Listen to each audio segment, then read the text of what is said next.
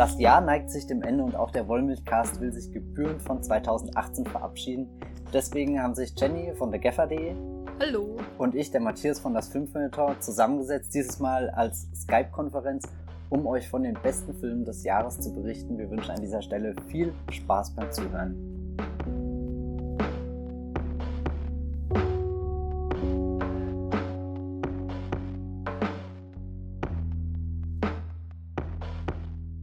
Viele Toplisten, die ja gerade im Internet kursieren, sind ja, äh, die fußen auf einem großen, äh, umfangreichen Regelwerk. Wir im Wollmilchcast haben uns dazu entschieden, alle Regeln zu ignorieren. Das Einzige, was bei uns zählt, ist, dass die Filme, die wir jetzt in den nachfolgenden, naja, vielleicht dreieinhalb Stunden aufführen werden, dass wir die dieses Jahr zum ersten Mal gesehen haben. Das heißt, unabhängig vom deutschen Kinostart, unabhängig von einem VOD-Start, unabhängig von allem anderen. Hauptsache, wir waren irgendwo äh, im Kino gesessen oder auch zu Hause.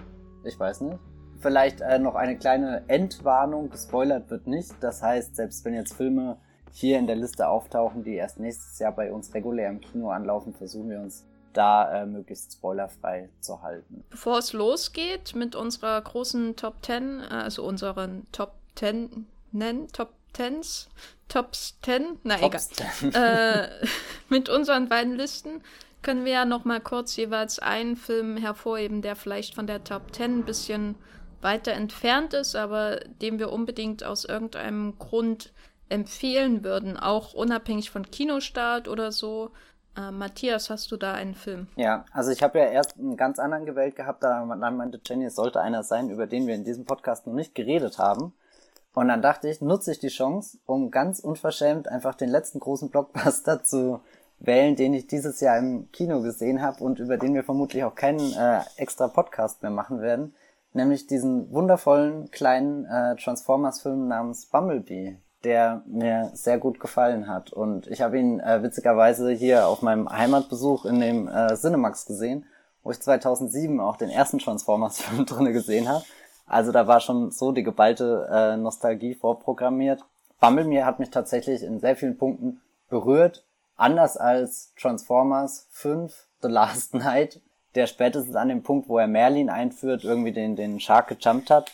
Aber äh, der Kubo-Regisseur, der jetzt den, den Bumblebee inszeniert hat, der bringt das alles wieder auf eine schöne äh, Ebene runter, wo, keine Ahnung, so, so drei, vier äh, große Giganten sich prügeln, während die Geschichte eigentlich so, so äh, auf dem Blueprint von E.T. und äh, der Gigant aus dem All funktioniert, ähm, nämlich die Freundschaft zwischen einem Menschenkind beziehungsweise einer Jugendlichen oder oder Charlie äh, wird quasi 18 in dem Film und äh, Bumblebee, der titelgebende Transformer, der auf der Erde Bruch landet, nachdem sein Heimatplanet zerstört wurde.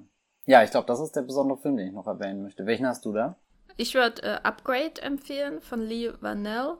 Äh, einfach stellvertretend auch für die vielen Blumhaus- oder Blumhouse-Filme, weil ich glaube, ich habe keinen Blumhouse-Film in der Top 10. Und äh, Upgrade, ja, ist eigentlich im Grunde so ein ähm, Low-Budget-Sci-Fi-Film mit der Grundidee, was wäre, wenn einem Siri oder Cortana oder wie sie alle heißen, direkt ins Hirn implantiert wird und äh, dann aber Schritt für Schritt die Kontrolle quasi übernimmt, so ähnlich wie bei Wobblecop oder so. Und mhm ist jetzt kein wahnsinnig besonderer Film, aber ich fand ihn einfach sehr originell und äh, war dieses Jahr einfach auch generell wieder froh, dass es Blumhouse Entertainment gibt, im Gegensatz zu Studio-Horrorware wie A Quiet Place oder so, war Blumhouse für mich immer sehr ähm, verlässlich, abgesehen von Hello, wie dem Film, über den ich bestimmt seit unserem Podcast nicht mehr nachgedacht habe, was auch eine Leistung ist. Echt nicht? Aber zum Beispiel Nee, äh, aber zum Beispiel, ähm, ja, Upgrade ist ziemlich gut, aber zum Beispiel auch Cam, der bei Netflix ist, den kann ich auch empfehlen. Da, da gab es schon einiges zu sehen dieses Jahr bei Blumhouse. Ja, das wäre meine Empfehlung. Oh. Geschickt zwei Filme reingeschmuggelt hier. Ja. ja, äh, wie wollen wir es denn jetzt machen? Ich glaube, wir werden jeder unseren äh, jeweils zehnten, dann den neunten, dann den achten Platz äh, vorlesen, damit wir quasi die perfekte Dramaturgie haben und am Ende des Podcasts beim ersten Platz hoffentlich angelangt sind. Magst du starten? Oh ja, verdammt. ähm, ja, meine Platz 10 ist äh, ein, einer der großen ähm, Netflix-Filme dieses Jahr, ein echtes Netflix-Original. Äh, leider nicht in Schwarz-Weiß, aber ähm, versehen oder ähm, erschaffen von einem wahren Auteur äh, des Kinos, der jetzt äh, sich dem Streaming offenbar verschrieben hat. Und zwar meine ich äh, The Week Off äh, mit Adam Sandler. Oh. Die Woche heißt er, glaube ich, in Deutschland. Sehr einfallsreicher Titel. Ähm, spielt vor der, in der Woche vor einer Hochzeit äh, der Kinder von Adam Sandler und Chris Rock, also jeweils getrennt Kinder, aber die heiraten. Genau, und Regie führt, und das ist eigentlich der echte Autor, den ich dabei meine, aber äh, Regie führt Robert Smigel, ist seine erste Regiearbeit, glaube ich, mit Adam Sandler. Und Robert Smigel ist so ein Comedy-Gott, kann man schon irgendwie sagen, der seit Jahren äh, Triumph the Inside Comic Dog macht, also mit seiner Hand äh, Puppe. Und äh, darüber hinaus aber auch bei SNL war und äh, seit Jahren auch als sowas wie ein also er, man sagt immer, er puncht äh, ab, äh, die, die er, er überarbeitet oder der, er, er macht die äh, Drehbücher von Adam Sandler Film schick, also im Sinne von äh, lustige Dialoge hinzufügen und er war auch Co-Autor von dem besten Adam Sandler Film meiner Meinung nach, nämlich You Don't Mess with the Sohan. An diese Höhen äh, kommt nun The Week of nicht heran unbedingt, aber es ist äh, ein, ein sehr oder es ist der Adam Sand der erste Adam Sandler Film seit Jahren, der mir so dieses ähm, ähm, zwei frühe 2000er Jahre Adam Sandler Feeling gibt, so zwischen äh, Waterboy, aber äh, und dann Big Daddy und sowas in der Art, als quasi der, der erste Höhepunkt. Einfach weil es nicht unbedingt ein in jeder Hinsicht übertriebener Cartoon ist, wie zum Beispiel You Don't Mess with the Sohan, ähm, sondern eher so ein äh, Film, der auch für die ganze Familie sein könnte, sofern sie Humor hat und äh, der auch ans Herz geht, der eine gewisse Sentimentalität hat, die noch stärker ausgeprägt ist als bei anderen Adam Sandler Filmen, die ein bisschen mehr mit äh, Überzeichnungen arbeiten, wobei das hier natürlich in dem Film auch vorkommt. Ähm, mir hat es einfach gefallen, weil das so eine ganz aus dem Handgelenk geschüttelte Arbeit von Freunden ist, die nicht wie Arbeit aussieht. Das hat mir sehr gefallen und weil es halt ähm, irgendwie eine ne in den letzten Jahren etwas ungewohnte Note von Adam Sandler äh, bringt. Nicht nur bei den Netflix-Filmen, sondern auch jetzt meinetwegen die Baumbach-Filme oder so. Das ist einfach sehr angenehm, der Film, und gar nicht mal so eskapistisch, was so die aktuellen äh, Konflikte und Fragen und Unklarheiten in der US-Gesellschaft angeht oder in der Mittelklasse vielleicht auch eher. Einfach ein sehr, sehr, sehr schöner Film und ein lustiger Film. Was hilft bei einer Komödie? Ja. The Week Off von Robert Smigel ist bei Netflix. Ich hatte gehofft, du sagst Outlaw King. äh, ist das deine Nummer 10? Nee, leider nicht. Ich weiß gar nicht, ob Outlaw King in der Top 25 oder 30 oder so wäre.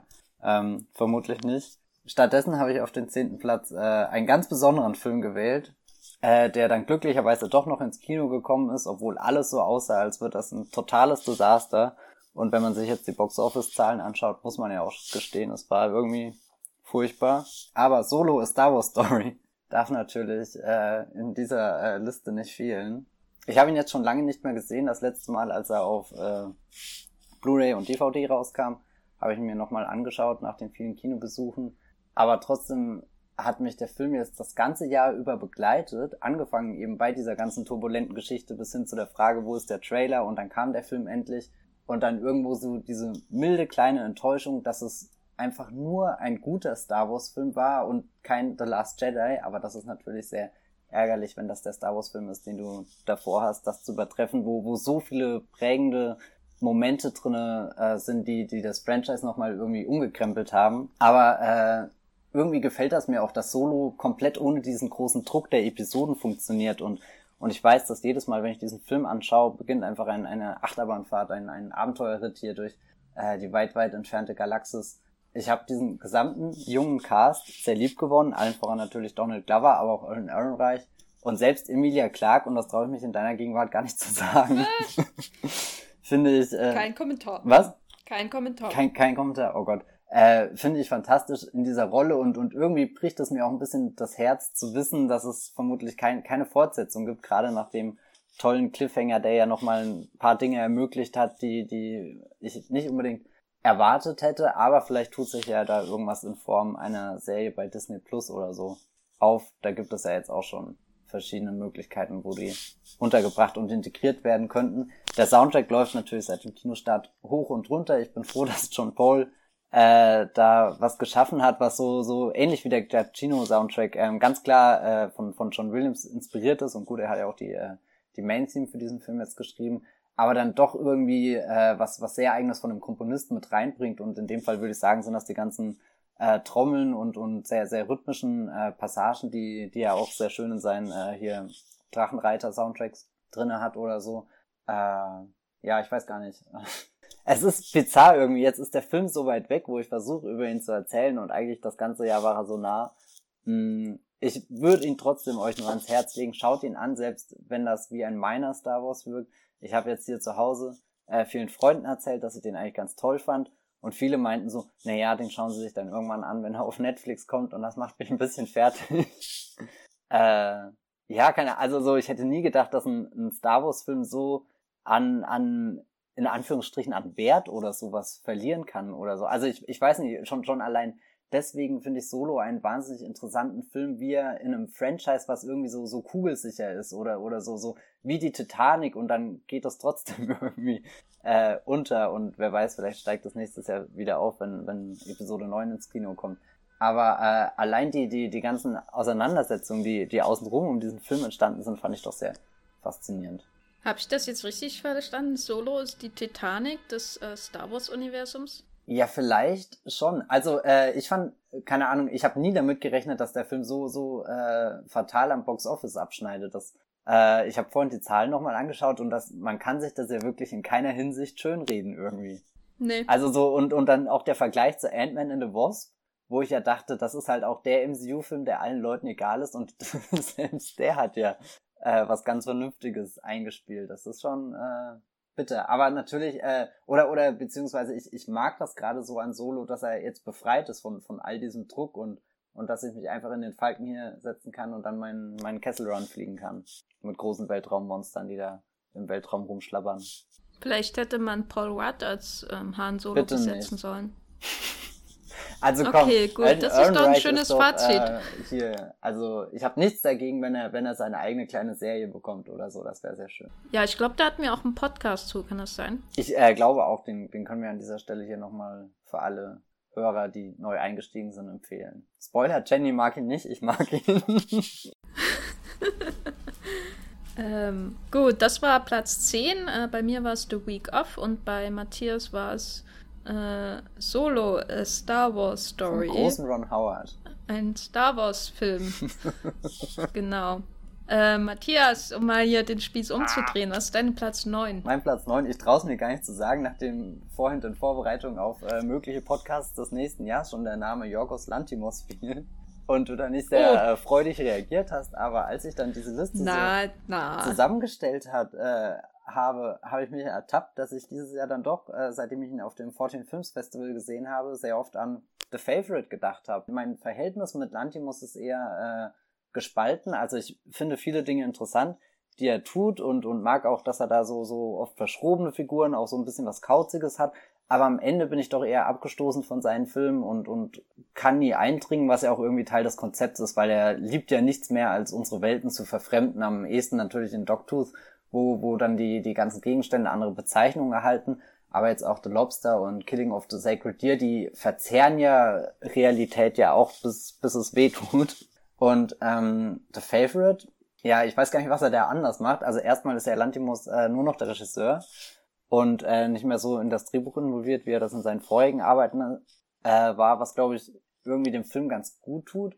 Und, und dann war das, äh, ich weiß nicht, dieses barocke Setting oder so, da, da ist das für mich alles sehr aufgegangen, dass, dass er Figuren hat, die, die nur aus den ihren tiefsten Abgründen heraus handeln und sich gegenseitig zerfleischen und Pläne schmieden, äh, schmieden und Intrigen in die Wege leiten und sich da versuchen, am, am königlichen Hof äh, gegenseitig irgendwie aus dem Weg zu räumen. Und dann hat man natürlich äh, mit Emma Stone, Olivia Coleman und Rachel Weisz drei fantastische Schauspielerinnen, die, die es schaffen, äh, die, die Facetten von Bösartigkeit irgendwie sehr schön äh, hinzubringen, weil alle dieser drei Figuren hat irgendwo was äh, Zerbrechliches, sogar irgendwas Sympathisches, irgendwas, mit dem ich mich identifizieren kann. für verschiedene Strecken des Films, vor allem dann, wenn sie irgendwie von den zwei gerade rausgekegelt wird.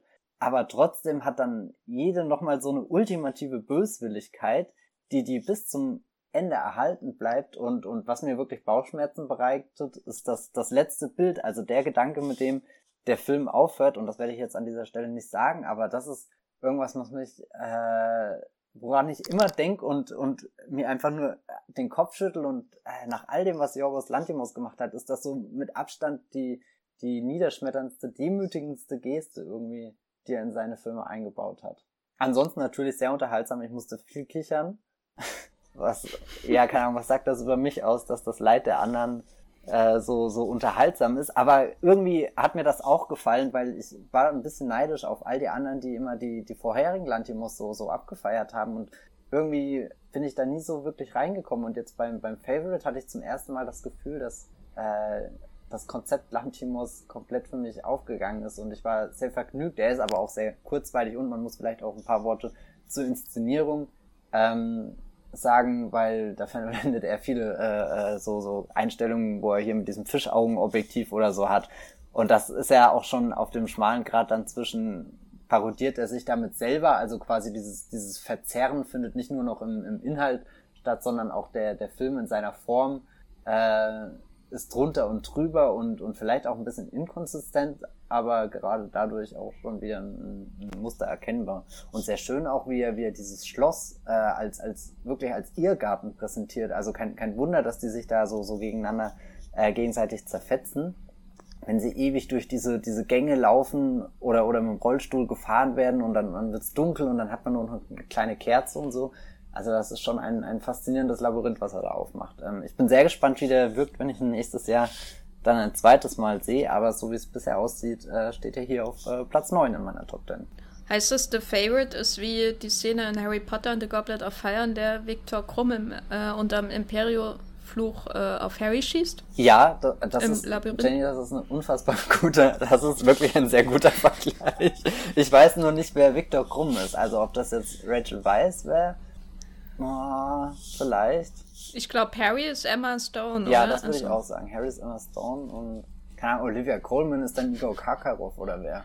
Na, oder hier die Fleur de la Cour, die äh, von, der, von der Hecke verzehrt wird. Ja, aber, aber so, so ohnmächtig ist sie ja gar nicht in, in The Favorite hm. hier. Die Olivia Colman wirkt zwar immer, als ist Olivia sie, Colman ist Voldemort. Ja, schon eher. Also so sie ist ja das, das abgrundtief Böse. Und, und Rachel, Rachel Weisz ist Cedric Diggory. ja. Gut, dann haben wir auch über Harry Potter geredet. Das finde ich sehr gut, dass das nicht verloren geht hier im Podcast. Äh, genau, Matthias hat The Favorite auf Nummer 9 äh, und ich habe das Fazit, dass er ein Monster ist, weil er Spaß hat an dem Leid der armen Frauen im, 19, äh, im 18. Jahrhundert. Kann ich das so zusammenfassen? Äh, nein, aber sprich weiter. Okay. genau, mein Nummer 9 ist ähm, An Elephant Sitting Still. Oha.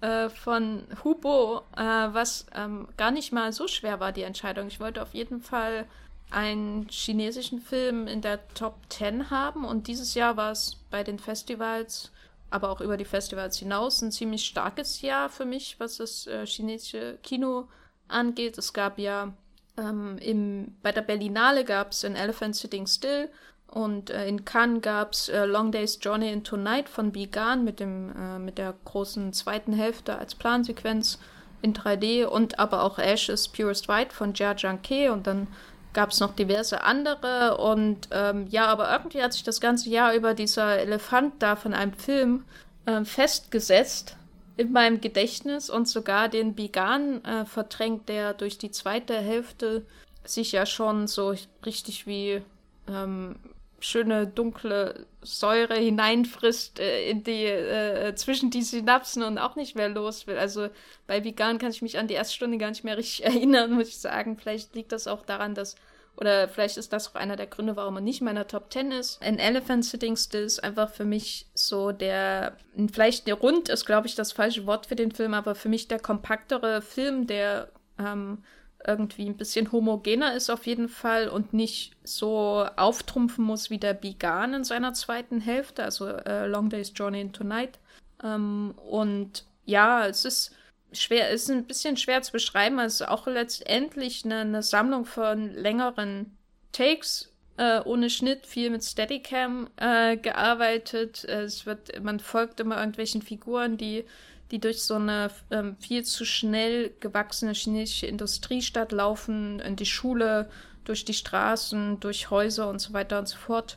Ähm, und von der Atmosphäre her erinnerte mich eigentlich eher so an japanische Schultramen oder Jugendtramen. Das ist was wie ähm, von Shunji Iwai noch ein bisschen noch düsterer zum Beispiel All About Lily Choo Choo oder so, also insbesondere die Schulsegmente, wo es auch um Mobbing geht und äh, generell geht es da aber allen ziemlich beschissen, aber trotzdem hat der Film einen recht völlig unerwartete, ähm, unerwarteten Funken Hoffnung, der gar nicht kitschig ist, sondern sehr ernst eigentlich und trocken auch. Ähm, schwer zu beschreiben. Ist auf jeden Fall ein Film, bei dem man, ähm, auf dem man sich einlassen muss, was natürlich jetzt irgendwie komisch klingt, aber es ist ein Film, der halt einfach von seiner Form her recht ähm, durchschaubar ist, weil er ähm, immer wieder diese ähnliche Musik benutzt und immer diese Art von äh, Takes hat, mit denen er die Figuren verfolgt und deswegen entwickelt er so, entweder geht einem das nach 10 Minuten super auf die Nerven und wird sich 150 Minuten nur hassen, dass man da drinnen sitzt, was ich hoffe, was niemand passiert, aber es ist durchaus möglich.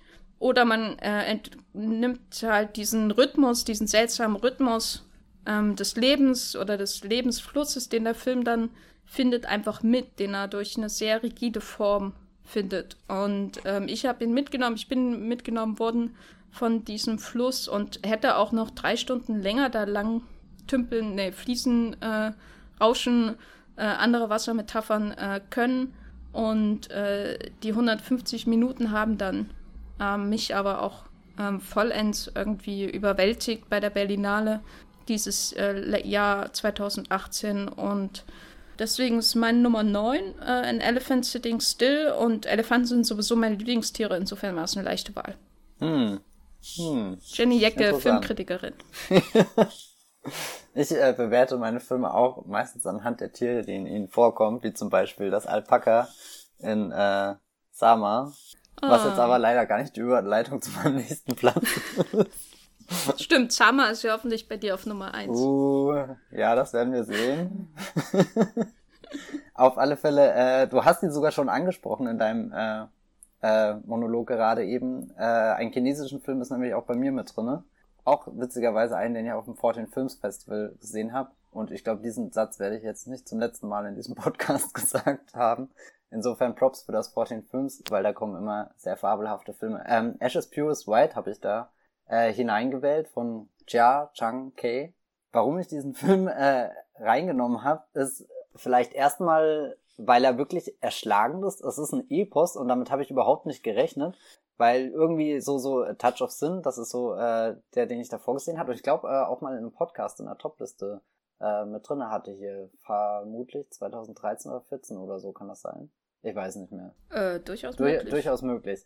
Genau, aber Ashes Purest White ist dann irgendwie, äh, funktioniert in zwei äh, großen Teilen für mich, sehr schön. Einmal, weil es äh, eine, eine sehr dramatische, voller Höhen und Tiefen erzählte Liebesgeschichte ist, aber auf der anderen Seite, weil es auch parallel irgendwie so, so eine Geschichtsstunde für mich war, das, das mit anzuschauen. Also er erzählt der Film über zwei Dekaden und, und dann nimmt er da immer so, so passagenweise äh, verschiedene Entwicklungen in China mit und lässt das eben alles anhand der, der Protagonistin, die am Anfang mit äh, so einem, äh, keine Ahnung, was ist das, Gangsterboss, zusammen ist, der da hier in seine, seiner, seine, seine, seine Hood äh, mega erfolgreich und sehr angesehen ist, aber letztendlich fallen Schüsse und die Schüsse sind von so großer Konsequenz für sie, äh, natürlich aus purer Liebe getan, damit sie dafür äh, ins Gefängnis wandert und dann viele Jahre später erst wieder rauskommt und, und dann in eine veränderte Welt stolpert und, und was ich sehr interessant bei dem Film finde, dass er erst so mit äh, Genre-Versatzstücken anfängt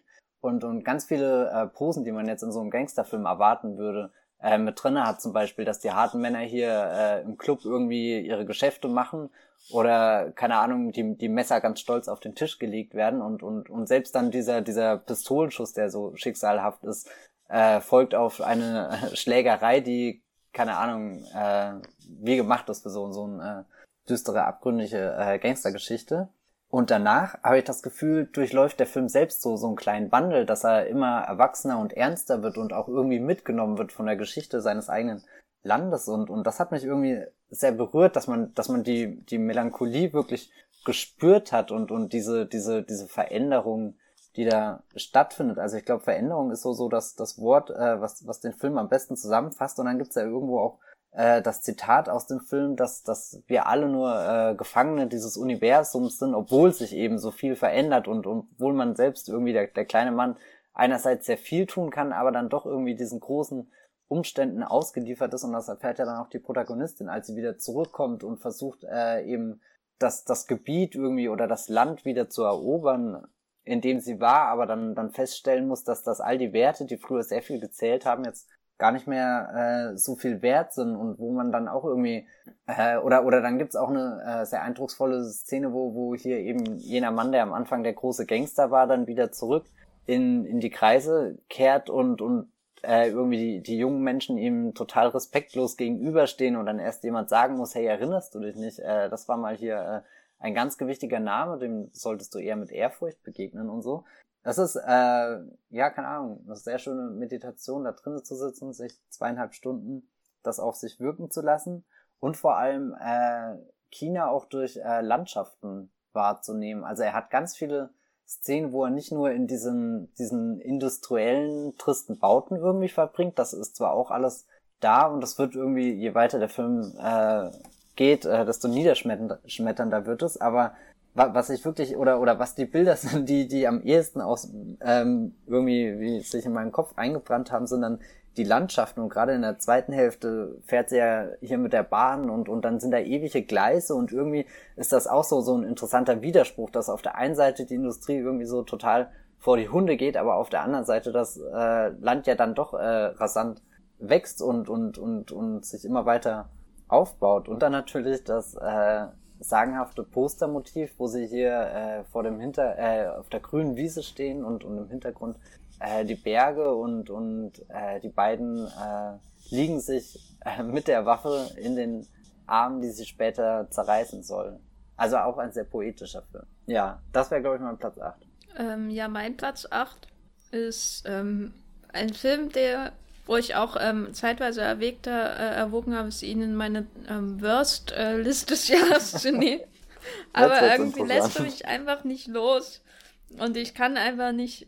Ich habe keinen anderen Film wie diesen dieses Jahr gesehen, was ähm, sicher auch irgendwie gut ist. Aber es ist doch was Besonderes, nämlich ähm, The 1517 to Paris von Clint Eastwood. Und da muss man vielleicht sagen, dass ich um Gottes Willen keiner dieser Clint Eastwood-Jünger bin, gegen die ich nichts habe, aber von denen ich mich ausdrücklich distanzieren möchte. Clint Eastwood war jahrelang ein Hassregisseur, weil mein, mein Vater, dem immer diese Filme geguckt hat und ich wie immer zum Geburtstag und zu Weihnachten und zu Ostern und was weiß ich geschenkt habe. Und äh, aber ich konnte damit einfach nichts anfangen ähm, und ähm, würde auch immer noch sagen, dass ich damit nichts anfangen kann, außer mit Sully, und aus, aus, aus viel einfacheren Gründen. Und mit, aus irgendeinem Grund, aus einem äh, Mist, also der Film ist für mich ein Mysteriosum, äh, mit äh, The 1517 to Paris, diesem Terror Real-Life ähm, Reality-Doku-Fiction-Drama, was Clint Eastwood aus irgendeinem Grund finanziert bekommen hat, indem er quasi die realen Helden in Anführungszeichen, also die realen Teilnehmer oder die realen Zeugen eines vereitelten Terroranschlages in äh, einem Zug zwischen, ich glaube, Brüssel und was Brüssel oder Amsterdam? Naja, auf jeden Fall nach Paris, quasi als Hauptdarsteller nimmt und über weite Strecken eigentlich nur der ihr, der ihr sehr gewöhnliches Leben zeigt, wie sie halt irgendwie Smoothies verkaufen oder was das war und in die Armee gehen und da irgendwie joggen oder so, keine Ahnung. Und äh, dann eben sich auf in einem klassischen Europa-Urlaub von Amerikanern so wiederfinden, also solche, die klassischen Touris, die man irgendwie über die Rialto-Brücke in Venedig mit ihrem riesigen Koffer stolpern sieht. Ähm, und davon will man sich ja selbst gar nicht distanzieren. Man ist es ja letztendlich auch irgendwie, nur mit einem Rucksack. äh, und diese Helden stolpern dann quasi hinein in die große Zeitgeschichte, als sie einen angehenden Terroristen quasi überrumpeln in einem äh, Zug Und, oder waren es mehrere sogar? Na, egal. Ich kann mich nur noch an die äh, Handys, Selfies erinnern und an die riesigen ähm, Koffer und an das Warten auf den Zug und diese komischen Maisgesichter von den Amerikanern. Und es ist für mich einfach einfach ein Faszinosum, dass dieser Film, so wie er ist, existiert, dass, äh, dass er von, einem, von großen Hollywood-Studios quasi finanziert wurde, dass die Leute gesagt haben, ja, sie machen da mit. Also die, die, die realen ähm, Teilnehmer der Film, dass da alle Beteiligten am Set gesagt haben, ja, das ist eine gute Idee, mach mal weiter so. Äh, und das ist für mich alles nur faszinierend. Ähm, was ich einfach äh, an dem Film jetzt mal ganz unironisch interessant finde oder toll finde, ist halt, dass er eine völlig andere Herangehensweise an dieses Terrorthema bietet oder an diese Darstellung von solchen ähm, Ereignissen, als meinetwegen die gängige Variante, die ich ja auch durchaus mag, also sowas zum Beispiel wie von Peter Burke, ähm, jetzt mit Boston oder Patriots Day oder wie auch immer er heißt, ähm, oder so. Also das ist ja quasi das, was man normalerweise in diesem Zusammenhang im Kino sieht. Und ähm, der Eastwood-Film ist einfach für sich eine absolute Anomalie von dem Grundkonzept bis zur Umsetzung, die aussieht, als hätte da ein 14-Jähriger eine Handykamera geführt die ganze Zeit, ähm, bis zu diesem plötzlich völlig äh, super hochspannenden ähm, Klimax, ähm, auf den man ja die ganze Zeit wartet, der den ganzen Film irgendwie begründen muss. Ähm, der dann wirklich, wo man merkt, da ist da wirklich ein, da ist ein professioneller Filmemacher irgendwo am Set gewesen. äh, also, alles, was ich sage, klingt wahrscheinlich viel zu negativ, aber ich finde den Film super faszinierend und ich denke, seitdem ich äh, im Rollberg oder wo das war, wo ich ihn im Kino gesehen habe, äh, äh, seitdem denke ich irgendwie mindestens einmal im Monat und in den letzten zwei Monaten sogar einmal die Woche daran. Selbst in meinem Urlaub habe ich dran gedacht. Selbst äh, irgendwo im Dschungel habe ich an The 15, 17 to Paris gedacht. Und ähm, ja, das ist eine Leistung. Insofern Platz 8. Ich äh, bin beeindruckt. Wusstest du, dass der Film 30 Millionen oder so gekostet hat? Ja, ich hoffe, das Catering war gut. Also, ne? Irgendwas muss gut gewesen sein. Ja, nee, aber äh, ich muss auch sagen, das ist ein Film, an den ich sehr oft gedacht habe. Allein wegen seiner bizarren Ästhetik da, die so, ja, keine Ahnung, wie wirkt. Ja. Ein schneidendes Erlebnis dieses Jahr. Auf jeden Fall. Wir haben da auch einen Podcast hm. drüber gemacht, also insofern. Ähm, hoffentlich habe ich in dem Podcast nicht gesagt, der kommt niemals auf meine Jahresendliste. naja. Matthias, was ist denn deine Nummer 7 äh, der besten Filme des Jahres 2018? Oh, das ist interessant. Ich musste mir ja irgendwie so bei, bei zehn Filmen muss man sich ja immer viel entscheiden, was man rauswirft und nicht. Und in dem Fall dachte ich einfach, Orson Welles, der kann raus, weil, mein Gott, der ist ja schon tot. Äh, Nein, das musste einfach eine Entscheidung getroffen der, werden. Der hat auch nichts mehr vom Wollmilchcast. der hat auch nichts mehr davon. Also ich hätte gerne äh, die Other Side of the Wind äh, drinnen gehabt, aber dann hätte ich vermutlich irgendwas anderes rausschmeißen müssen und in dem Fall dachte ich mir, Orson Welles, über den wurde schon so viel geredet und wir hatten ja neulich auch erst den Podcast, äh, dass ich äh, gerne hier einen anderen kleinen, größenwahnsinnigen Film reinnehmen würde, nämlich äh, Under the Silver Lake, der Nachfolger von, äh, oder, oder der neue Film vom It Follows Regisseur, mit Andrew Garfield, der durch äh, ja, das Los Angeles der Gegenwart äh, schlendert, stolziert, marschiert, spaziert, was auch immer. Also er bewegt sich den ganzen Film von A nach B, was ja im Grunde irgendwie das langweiligste der Welt ist. Aber wenn es richtig gemacht wird, auch das Interessanteste der Welt ist, wie, wie, wie ein Film da äh, äh, äh, Wege zeigt und überwindet und, und er irrt da auf äh, der Suche nach der Antwort auf viele Fragen. In erster Linie interessiert ihn, wo Riley Keough äh, sich versteckt hat, die er eines äh, Abends in einer schönen äh, Rear Window äh, Sequenz äh, kennenlernt. Und äh, dann gerät er in einen ganz merkwürdigen Wust aus Verschwörungstheorien und Rätseln und, und äh, Partys, wo Leute sind, die äh, interessant angezogen sind. Aber ich glaube, das ist halt einfach äh, der Lifestyle an diesem sonnigen Flecken. Und äh, ist auch ein Film, an den ich dieses Jahr einfach dann viel äh, zurückdenken musste, seit ich ihn gesehen habe. Äh, er, er arbeitet ja sehr viel mit Eindrücken, eben weil er auch so viel äh, in seiner seiner Geschichte einbaut an, an Referenzen, die natürlich in erster Linie irgendwie die, die, die Popkultur betreffen. Eher ein schönes Jahr für, für so, äh, wollte gerade sagen Mash-up-Filme, aber jetzt weiß ich gar nicht, ob das jemand als gut bezeichnen würde. Aber so zusammen mit äh, Ready Player One und, und hier äh, äh, Under the Silver Lake gab es dieses Jahr schon zwei äh, sehr fantastische Filme, die es geschafft haben, irgendwie äh, Popkultur in ein Abenteuer, in, in was Aufregendes zu verwandeln. Und bei Under the Silver Lake kommt dann ein bisschen dieses, dieses äh, Trance-artige hinzu, dieses irgendwann weiß man selbst gar nicht mehr, wie lang dieser Film noch geht oder ob man schon eine Stunde oder zwei geschaut hat oder, oder ob man nicht schon den zweiten Film guckt und zwischendrin eingeschlafen ist und weil, weil manches auch so, so, so kontextlos erscheint, aber es ist halt einfach dieser, dieser, der Tag von Andrew Garfield äh, ist sehr, sehr planlos und sehr lang und irgendwie habe ich da überhaupt nichts dagegen. Punkt. Na, da freut sich der Andrew, dass Ja, glaube ich auch. Außerdem ist es ein, ein schöner Abschluss an seine Karriere äh, als äh, Spider-Man, wenn er plötzlich ein, ein Comic-Heft oder was auch immer in der Hand hat und merkt, das will sich nicht so richtig lösen, als hätte er dann noch Spinnen, äh, klebrige Spinnenfäden, die ihn damit verbinden, aber schlussendlich äh, erteilt er ihm doch eine Absage und, und äh, bricht auf in eine Karriere als Nicht-Spider-Man. Das ist doch mal ein optimistisches Ende. Ähm, ja, Sagst du. meine Nummer sieben Äh, meine Nummer 7 ist auch eine Odyssee durch eine Metropole, die man fast schon Moloch nennen könnte, nur statt Rätseln werden hier Verbindungen zwischen Knochen gelöst und gebrochen. und zwar bei Bust mm. äh, von. Eric Marty. De, äh, den habe ich in Sieges gesehen, der ist aber auch in Deutschland schon zu haben. Äh, und ist, äh, stammt aus den äh, Philippinen. Eric Mati kennt man vielleicht durch unter anderem On the Job, der lief ja auch bei diversen Festivals. Und Bybust ist, äh, also On the Job war er eher wirklich so ein ähm, Krimi-Thriller, wenn man so will. Und Bybust ist schon eher ähm, in Richtung Action-Spektakel. Ähm, was wäre, wenn äh, Michael Mann ohne Stativ in ein äh, philippinisches Ghetto gehen würde? Oh. in, der Pfütze, in der Pfütze steht, in der jemand dann den Strom, äh, Stromkabel reinhält, dann kommt bei was bei raus, würde ich mal sagen. Ähm, ist insgesamt ein wesentlich, ähm, ja, sag ich mal, äh, unsauberer Film als beispielsweise hier The Night Comes for Us, äh, der ja auch in Sieges lief und auch so einer der Actionfilme der zweiten Jahreshälfte ist, die so ein bisschen für Aufmerksamkeit gesorgt haben.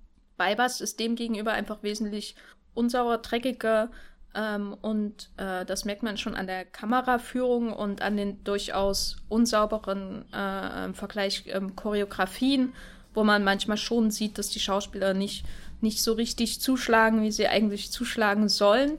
Äh, was bei The Night Comes war, ist alles wesentlich, ähm, oder es wirkt einfach ähm, durch, durch ähm, choreografierter, wenn man so will. Aber äh, Bybers hat mir letztendlich doch besser gefallen als Film, weil er so dieses, also wirklich sich ähm, ins Chaos ähm, vollends hineinstürzt, ohne ähm, zwischendurch so noch durch den Plot irgendwie Ordnung zu schaffen. Das macht er eigentlich erst am, äh, richtig am Ende des Films, über das ich jetzt nichts sage, dass nochmal der Plot eine Rolle spielt, aber dazwischen ist es wirklich das pure Chaos, das pure ähm, Eskalation der Gewalt als eine Gruppe von ähm, Special Forces, was auch immer, Dudes und Dudettes in ein, ein Slum, das so also richtig abgegrenzt ist vom Rest der Stadt, irgendwie hineingeht und dann zwischen die Fronten der Gangster und der Zivilisten gerät, die beide äh, die Polizisten hassen wie die Pest halt.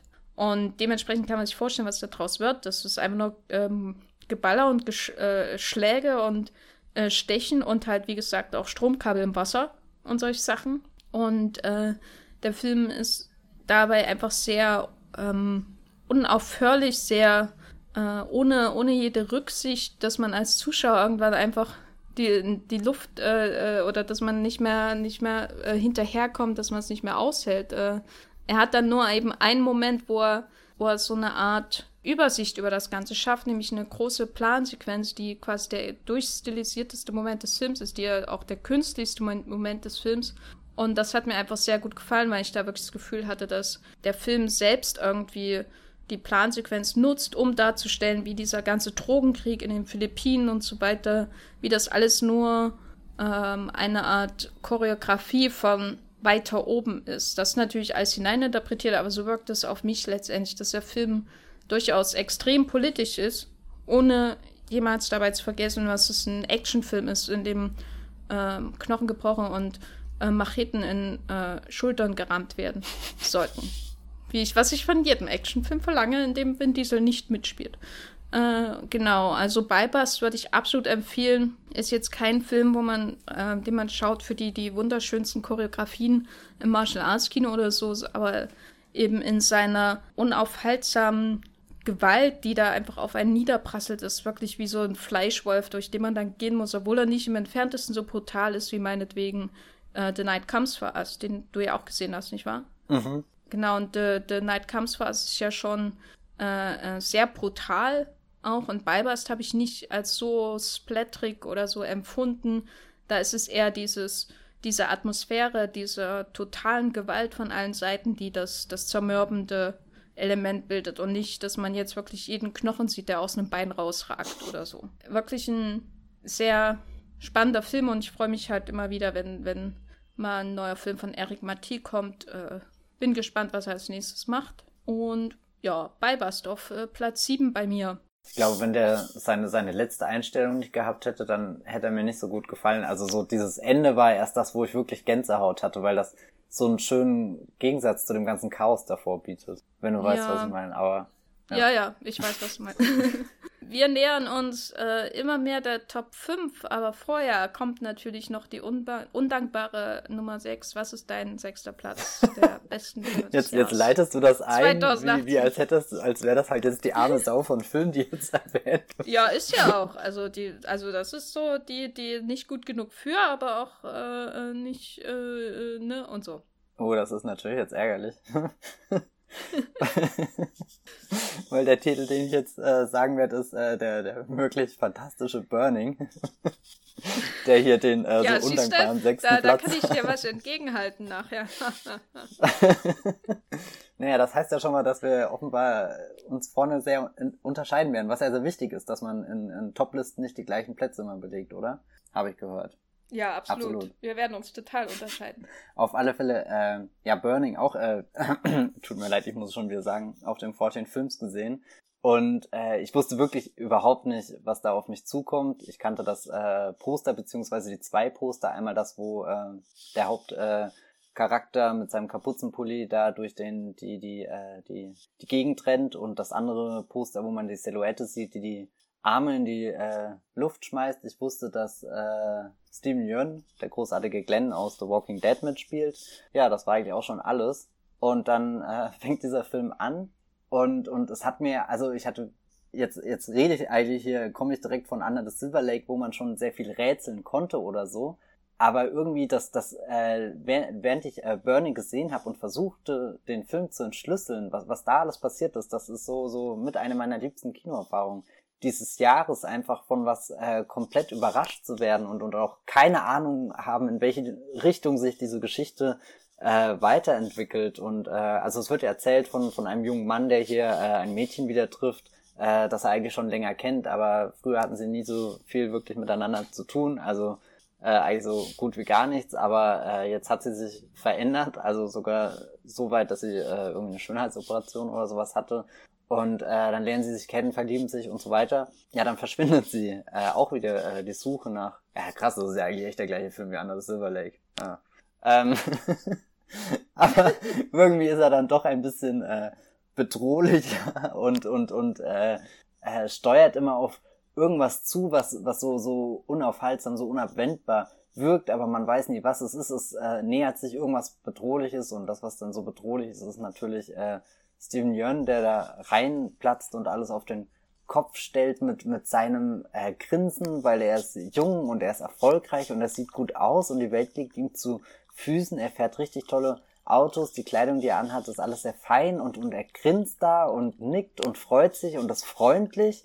Und eigentlich würdest du sagen, hör mal auf mit dieser aufgesetzten Freundlichkeit, aber am Ende des Films wirst du vermutlich einfach sagen müssen, dass ist, er war einfach freundlich und und trotzdem äh, ist seine Erscheinung jedes Mal in diesem Film bedeutet das ein großes Unglück und und natürlich äh, macht äh, Steven Yeun auch einem ein bisschen Angst, wenn er erzählt, was er gerne alles so an Gartenhäuser in seiner Freizeit abfackelt. Aber irgendwie so, so der, der, der Film liebt es äh, anzudeuten und zu spielen und immer so ein bisschen zu necken irgendwie und, und schafft damit eine ganz äh, fiese Atmosphäre, wo man jetzt nicht weiß, kann man sich da drin irgendwie sicher fühlen oder nicht, gerade weil ja irgendwie von Anfang an alles in Frage gestellt wird, was der Protagonist da sieht und erfährt.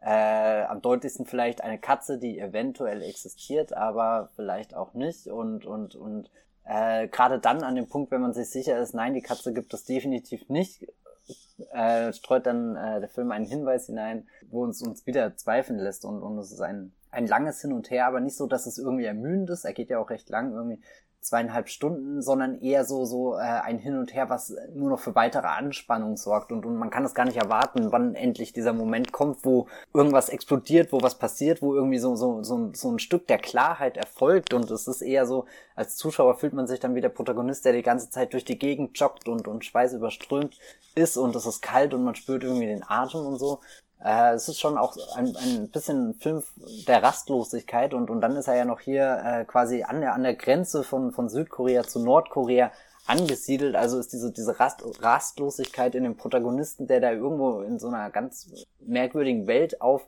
wächst, wo, äh, oder, oder nicht aufwächst, sondern lebt, er ist ja schon äh, älter jetzt, wo, wo, wo drüben äh, hier die, die Propagandagesänge oder Ansagen per Lautsprecher kommen, während er hier eigentlich mit seinen, in Anführungsstrichen, Freunden oder den Menschen, die sich halt irgendwie um ihn rum versammelt haben, da sitzt und, und dem Gesang von Miles Davis zuhört und, und gerade jetzt, wo wir hier schon sind, äh, das ist vielleicht eine der, der sagenhaftesten Szenen überhaupt. Dann äh, ist äh, hier äh, sind die drei Figuren, um die es hauptsächlich geht, äh, versammelt und, und, und dann beginnt ein Tanz und, und, und dann wird auch dieses Postermotiv mit, mit der Silhouette wieder aufgegriffen und, und die äh, Sonne geht langsam unter und, und es spielt genau während dieser Dämmerung. Und wenn ich irgendwas dieses Jahr, glaube ich, im Kino absolut lieben gelernt habe oder, oder generell weiß, dass ich davon nicht genug sehen kann, dann, dann ist es eben dieser, dieser Moment der Dämmerung, auch hier in äh, Mission Impossible, wenn, wenn sie aus dem äh, Flugzeug springen, Henry Cavill und Tom Cruise äh, und, und, und das Licht, was, was dabei entsteht, ist einfach,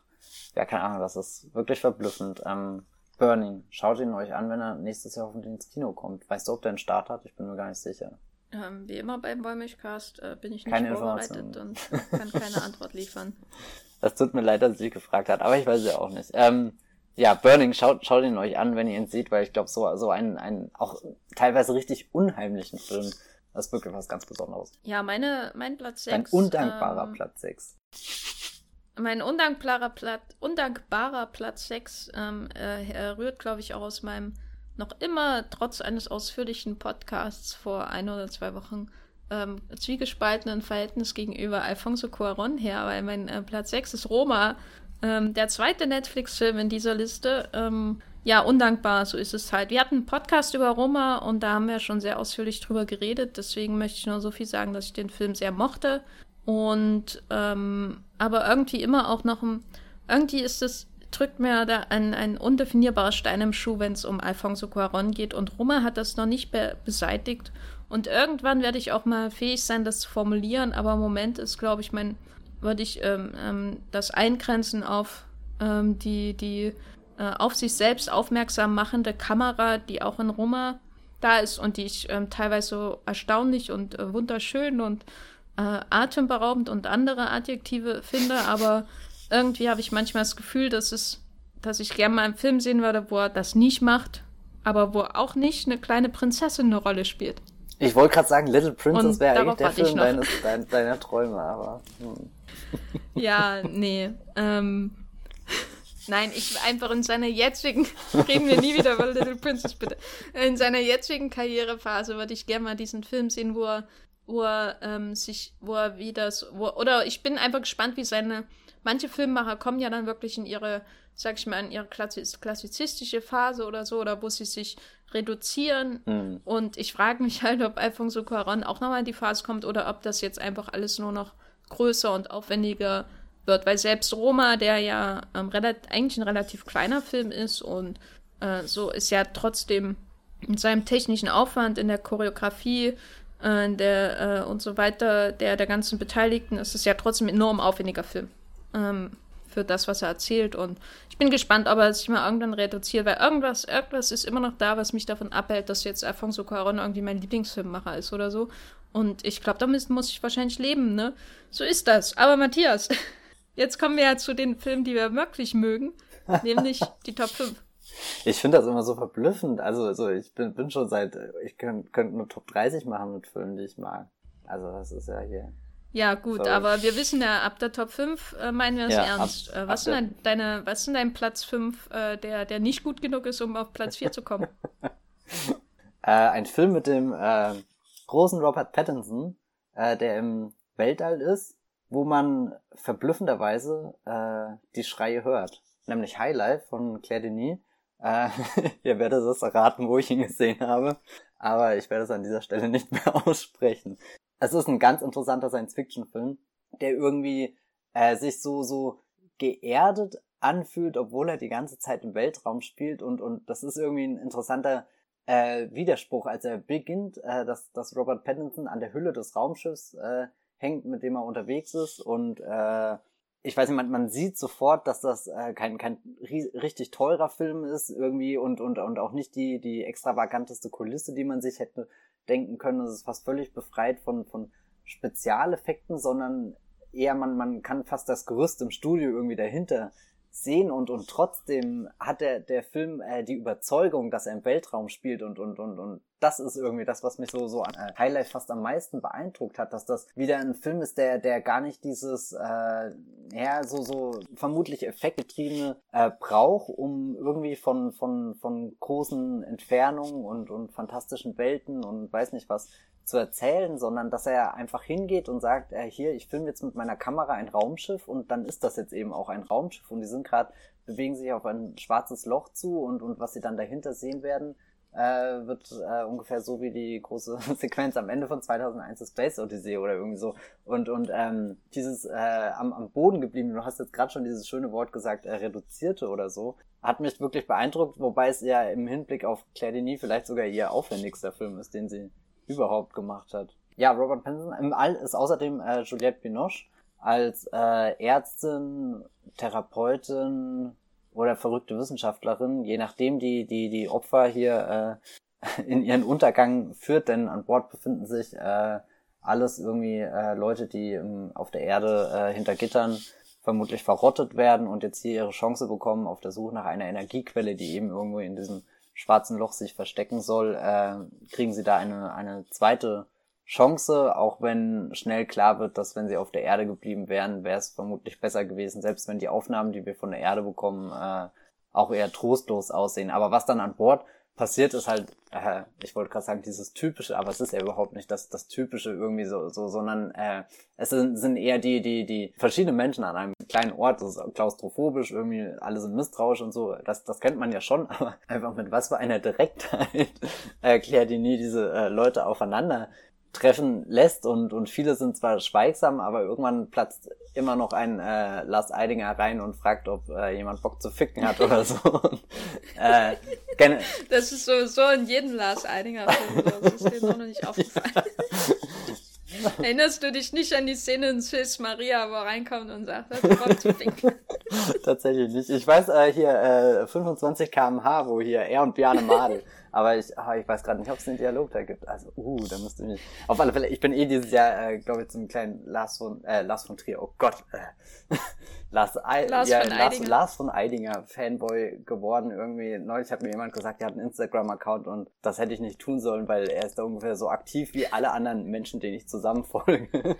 und äh, postet da echt Zeug. Aber das hat ja erstmal gar nichts mit High Life zu tun, aber zeugt vielleicht auch irgendwie von, von diesem äh, gekonnten Balanceakt zwischen, äh, äh, da, da finden sich jetzt ein paar obskure Dinge an Bord und, und so ein paar äh, Dinge, die, die wirklich in Science-Fiction-Filmen gehören, wie zum Beispiel diese Log-Tagebücher, die geführt werden und über die man dann nebenbei äh, ganz viel ähm, eben erfährt, was, was auf der Welt passiert ist, was an Bord des Raumschiffs passiert ist, was überhaupt die Mission ist und so. Und irgendwie finde ich das sehr interessant, weil, weil, weil Claire Denis irgendwie alle, alle Regeln oder Gesetze oder, oder all diese, diese typischen Dinge, die man so in Science-Fiction-Filmen äh, kennt, die, die hat sie aufgesogen und, und, und bringt sie aber jetzt mit ihrer eigenen Sprache irgendwie da auf die Leinwand. Und das fand ich einfach sehr interessant, mal wieder einen Science-Fiction-Film zu, zu, zu sehen, der sich nicht so anfühlt, als ist er einfach nur aus den üblichen Bausteinen zusammengesteckt, sondern als ist da noch was Rohes, noch wirklich, als ist diese Reise zu diesem äh, schwarzen Loch äh, wirklich was Gefährliches. Und und manchmal sogar äh, so so wieder so ein so ein handgemachtes Film machen wie ich musste sehr oft an Darkstar denken hier von äh, John Carpenter. Und und vielleicht liegt das auch wirklich an den beschränkten Mitteln, die da so eine ganz besondere Atmosphäre rüberbringen und, und deswegen liebe ich auch den ersten Alien-Film so sehr, weil es gibt kaum einen, der, der mich das, das Hintergrundrauschen, wenn, wenn sich dieses wuchtige, wenn, wenn sich diese gigantische Nostromo dadurch äh, das ewige Schwarz des Weltraums bewegt und, und du hast das Gefühl, du hörst irgendwie so, so die, die, die, die Lüftung, die Motoren und alles und, und da ist noch ein Kraftakt dahinter und nicht nur irgendwie so ein Psum und dann ist das Raumschiff weg oder so, sondern ja, ein, ein, ein Film, der, der Weltraum äh, sehr, sehr erfahrbar macht mit, mit all den äh, faszinierenden, aber auch all den, den erschreckenden Facetten, weil, weil äh, äh, es geht natürlich irgendwann an, an Bord, äh, passieren furchtbare Dinge, die, die äh, den, den Menschen am, am Rande seiner, am Rande des Universums und auch Rande seines, seines Verstands und seiner Existenz irgendwie äh, äh, ihn damit konfrontieren und, und natürlich am, am Schluss bin ich sehr froh, dass, dass er diesen, diesen, dieses typische, keine Ahnung, eben bei 1001 Ende Welt, wo, wo man sich nicht sicher sein kann, was jetzt genau passiert ist, sondern dass er, dass er in den, den Weltraum fliegt und eigentlich mit einem sehr bestimmten Ziel, so äh, hier schwarzes Loch und Energiequelle, aber was er dann findet, ist viel größer und unendlicher und eigentlich nur noch durch Farben und Bilder äh, zum Ausdruck zu bringen und dann wird klar, warum der Science-Fiction-Film ins Kino auf die große Leinwand gehört, weil man da eben das am, am besten wahrnehmen, aufsaugen kann, äh, ja, sich davon totschlagen lassen kann. Was auch immer. Highlight. Fantastischer Film. Endlich mal einer, den ich mag in dieser Liste. welcher? Wurde auch Zeit. Ja, welcher ist denn bei dir auf Platz? Ja, äh, mein äh, Film, der immer noch besser ist als Platz 6, aber nicht ganz so gut wie Platz 4, ist äh, äh, Burning, überraschenderweise. Den äh, von Lee Chang-dong. Über ja. den ja, äh, über den haben wir ja schon was gehört. Deswegen möchte ich nur, ähm, ich mache mir es hier immer einfach. Ich sag dann immer, die, hab dann immer die zweite Nennung und muss nichts mehr zum Inhalt sagen, weil du die ganze harte Arbeit schon gemacht hast, finde ich sehr gut. Ähm, nur so viel zu Burning. Ähm, mir gefällt es auch, oder das, was mich wirklich am meisten ähm, fasziniert hat, und das hast du auch schon äh, angedeutet, sind so diese ähm, mi sozialen Mikroaggressionen im Umgang mit den Leuten zusammen. Manchmal sind es nicht mal Aggressionen, aber es sind so Mikromomente, die man, wenn man irgendwie kurz gähnt oder so, äh, bei der Film gerade einer Spätvorstellung beim Festival läuft, ähm, sehr leicht übersehen kann. Ähm, eben dieses ähm, was Gähnen auch angeht, äh, dieses, La äh, dieses Gähnen, was ähm, Stephen Yeun in einer Szene hat, was so richtig vernichtend ist. Einmal, wo du denkst, der, der ahmt die ganze Zeit nach, wie, wie Menschen funktionieren und dann äh, bricht es so aus ihm hinaus, dass er eigentlich mit diesen Leuten nichts anfangen kann oder mit vielen von diesen Leuten an diesem Tisch hm. und vor allem vielleicht auch mit ihr in bestimmten Situationen. Ähm, genau, also mir gefallen diese vielen, vielen kleinen Beispiele, äh, oder diese vielen kleinen äh, Details, die irgendwie auch so eine, diese Klassenkonflikte in dem Film darstellen. Also einerseits zwischen Stephen Yeun, der natürlich super viel Geld hat, und ähm, dem Mädchen oder der Frau und äh, dem jüngeren Mann, ähm, der gern in fremden Wohnungen masturbiert. Habe ich das richtig mhm. in Erinnerung? Naja, was man halt so macht den ganzen Tag, wenn man Cat sittet für unsichtbare Katzen. Was ist wieder in den fremden Wohnungen zu masturbieren oder irgendwelche Gartenhäuser runterzubringen? Das ist doch die große Frage des Films. Ja, hm. ja. Fremde Wohnungen masturbieren. wo, wo, wo unsichtbare Katzen wohnen, die dich vielleicht gerade beobachten, vielleicht aber auch nicht, würde ich sagen. Ja.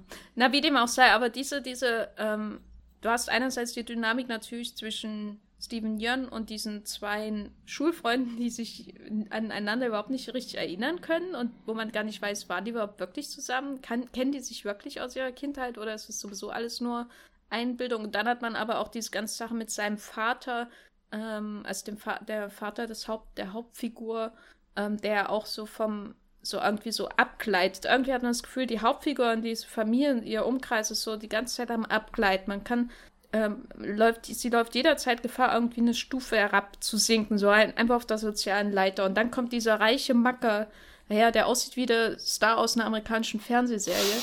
Und der, der seine, seine Kaschmir-Pullis hat und der super, ähm, äh, super kuschelig aussehende ähm, Hausschuhe hat für alle seine Gäste, die auf seiner ähm, Veranda mit braunem Holz äh, rumstehen und den Sonnenuntergang über eine Großstadt anschauen. Und das kann ja, das kann ja nicht gut ausgehen, ne?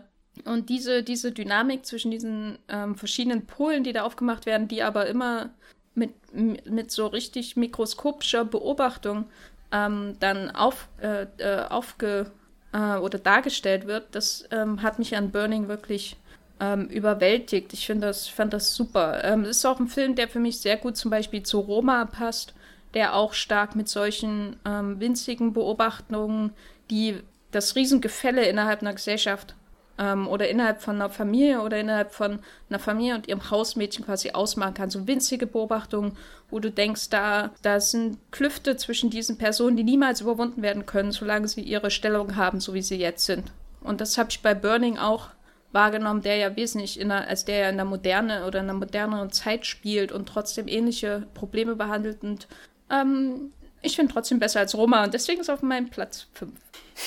Matthias, was ist denn bei dir auf der 4? Das reimt sich. Was? Und was sich reimt, ist gut. Äh, wer hat das gesagt? Das Sams, oder? Von Paul Maar. Ich habe keine heißt Ahnung. So? Ich, hoffe doch, keine Ahnung. Mein vierter Platz. Oh je, ich habe die Befürchtung, ich werde jetzt schon wieder über einen Film referieren, wo du dann am Ende einfach sagst, ja, danke für den Inhalt. Aber äh, mein vierter Platz ist Transit äh, von Christian Petzold. Auch ein Film. Ja, danke. Auch ein Film, der mich dieses Jahr lange begleitet hat. Oder, oder ich glaube, wenn, wenn es ein Motiv gibt, dass, dass alle zehn Filme bisher irgendwie so zusammenfasst, dann, dass sie, dass ich sie nicht nur einmal im Kino gesehen habe und dachte, ja, die sind gut, sondern dass, dass sie wirklich immer wieder zurückgekommen sind. So wie du sagst, dass der Eastwood äh, selbst hier irgendwo im Dschungel äh, nicht äh, Ruhe gibt, sondern äh, dich daran erinnert, wie interessant, bizarr und ausgefallen er ist oder so. Und da ist Transit definitiv ein Film, der, äh, ich weiß nicht, ich dachte ihn, ja, damals, ich schaue ihn auf der Berlinale, habe mich mega drauf gefreut, dann war ich da krank, dann hat das alles nicht funktioniert. Und, und das war irgendwie schon so, so der erste Schritt, warum sich Transit als besonderer Film in, in diesem Jahr äh, in mein Gedächtnis gebrannt hat, weil dann äh, irgendwie dieses trotzdem mitkriegen, wie er bei der Berlinale aufgenommen wird, wie er Petzold auch mittlerweile hier international total abgeht und, und er jetzt gerade auch eine schöne Retro irgendwo in New York stattgefunden hat zu seinen äh, Filmen. Und, und, und das alles dann aufzunehmen, wie, wie diese gesamte Welt äh, schon den, den, den Film äh, geschaut hat und dann endlich selbst im Kino irgendwann später regulär zu sitzen, äh, das, das hat mir irgendwie dann doch sehr viel Freude bereitet, obwohl ich eigentlich dachte, ich hätte jeden Grund, um, um einfach nur neidisch auf die anderen zu sein. Aber äh, ja, dann, dann kommt der, der, der Transit und, und, und äh, Franz Rogowski natürlich, an den es äh, kein Vorbeikommen dieses Jahr gibt und auch Paula Bär, an der es kein Vorbeikommen dieses Jahr gibt.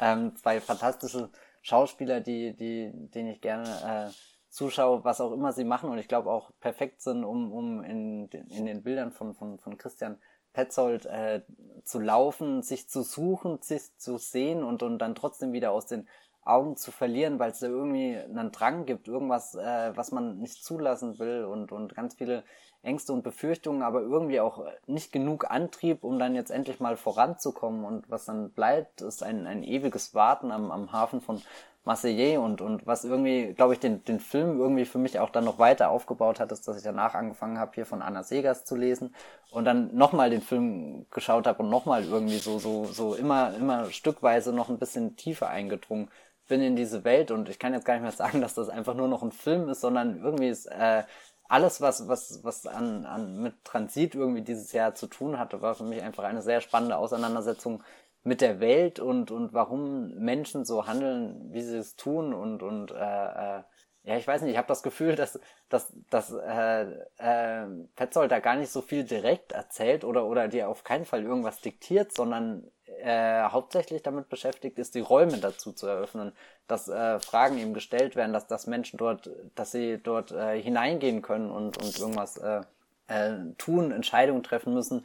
Und, und da, das ist ja eh das Faszinierende irgendwie, dass das äh, äh, Transit kommt ja mehrmals an den Punkt, wo der Film schon zu Ende sein könnte, wenn eben diese Entscheidung getroffen worden wäre. Aber irgendwie wird sie doch immer wieder hinausgezögert und, und man weiß gar nicht äh, genau warum, was die Menschen an den Orten hält, an denen sie da sind, wo sie ja eigentlich gar nicht zu Hause sind und so. Also ich weiß nicht, äh, sehr viel interessante Gedanken und äh, Auseinandersetzungen, die ich mit äh, Transit verbinde und irgendwie auch äh, die Gewissheit, dass wenn ich mal einen Film mit einem Off-Kommentator mache, äh, definitiv Matthias Brandt äh, den Text einspricht, weil ich glaube, es gibt keine Stimme, die, die sowas äh, Beruhigendes dann auch irgendwie zu der Geschichte noch beiträgt, ob, obwohl äh, irgendwie äh, die ganze Zeit nur eine Unruhe herrscht, weil, weil die Welt ist im, im Umbruch, irgendwie Soldaten rennen durch die Straßen, Blaulichter sind da und, und selbst die Margarita-Pizza kann man nicht mal so genießen in, in äh, äh, sehr starker Film. Auch irgendwie seine Zeitlosigkeit finde ich ganz faszinierend. Also würde mir keiner sagen, wann das Buch spielt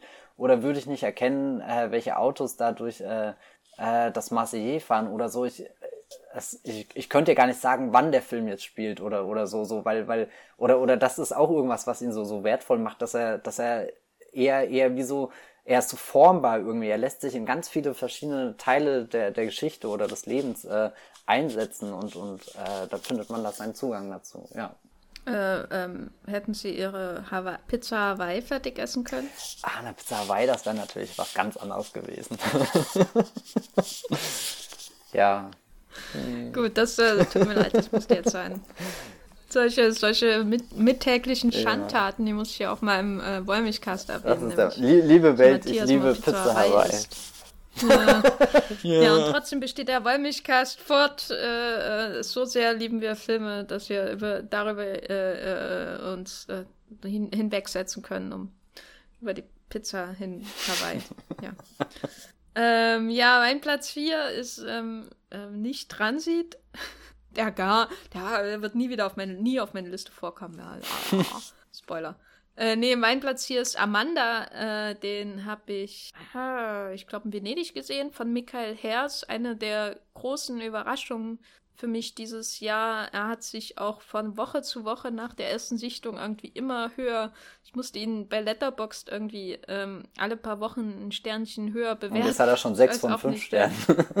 genau, genau. Ähm, der hat sich ja wirklich festgesetzt ähm, bei mir auf eine sehr sanfte Art, eher wie so ein Wollpullover im Winter mit paar Blutflecken. Na egal. Äh, jedenfalls, äh, Amanda handelt ja, wovon eigentlich? Von einem jungen Mann, der seine Schwester bei einem, äh, bei einem, bei einem schrecklichen Attentat verliert äh, und dann für ähm, seine Nichte sorgen muss. Und das ist eigentlich schon die komplette Story des Films. Und äh, wie erstens dieser Moment des Verlusts dargestellt wird und dann zweitens diese, dieses ähm, durch das Leben flanieren und einfach ähm, weitergehen müssen zusammen, äh, Hand in Hand sozusagen von diesen Überlebenden, wenn man so will das ist einfach ähm, seltsam, also völlig unerwartet magisch ähm, inszeniert. Es gibt auch eine ganz tolle Überblendung, Filme, die tolle mag semi-magische,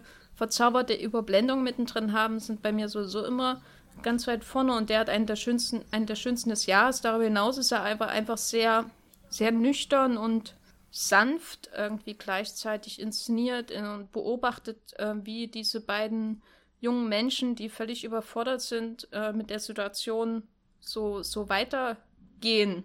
Also letztendlich geht es wirklich nur darum, dass sie, dass sie weitergehen, dass sie das Leben weiter zusammen irgendwie meistern und man weiß nicht, ob, ob sie dadurch, ob sie da glücklich werden, man weiß nicht, ob Glück da überhaupt noch möglich ist, aber Hauptsache, sie kommen irgendwie weiter, sie stehen auf und gehen weiter, wenn man so will. Und äh, wie der Film das darstellt, für mich immer noch ähm, ein, ein, eine wirklich schöne, schöne äh, Überraschung irgendwie des Kinojahres oder so, des Festivaljahres, weil es war so ein Film, wo ich nur reingegangen bin, weil im Screen, also Screen International macht ja immer so, die machen ja immer so die beste Vorbereitung für Festivals, weil die immer jede einzelne, ähm, äh, äh jede einzelne Sektion durchgehen und so ganz in, in winzigen Nebensätzen irgendwie so andeuten, dass da ein großes Meisterwerk kommen könnte. Zum Beispiel bei Michael Hers haben sie halt gesagt, der hat schon in den letzten Jahren irgendwie sich so bewiesen als jemand, der was kann, so ein bisschen, auch wenn man ihn nicht so kennt. Und nur auf Basis dessen bin ich dann reingegangen, den äh, Film in Venedig und wurde da ähm, ganz ähm, weggeblasen, irgendwie von diesem kleinen, unscheinbaren Film, der ähm, eigentlich mit Vincent Lacoste auch so einen dieser Festivalstars des Jahres hat. Der spielt, glaube ich, auch mit in Sorry Angel, der lief, glaube ich, in Cannes. Ähm, auch ein schöner Film in diesem Festival, ja.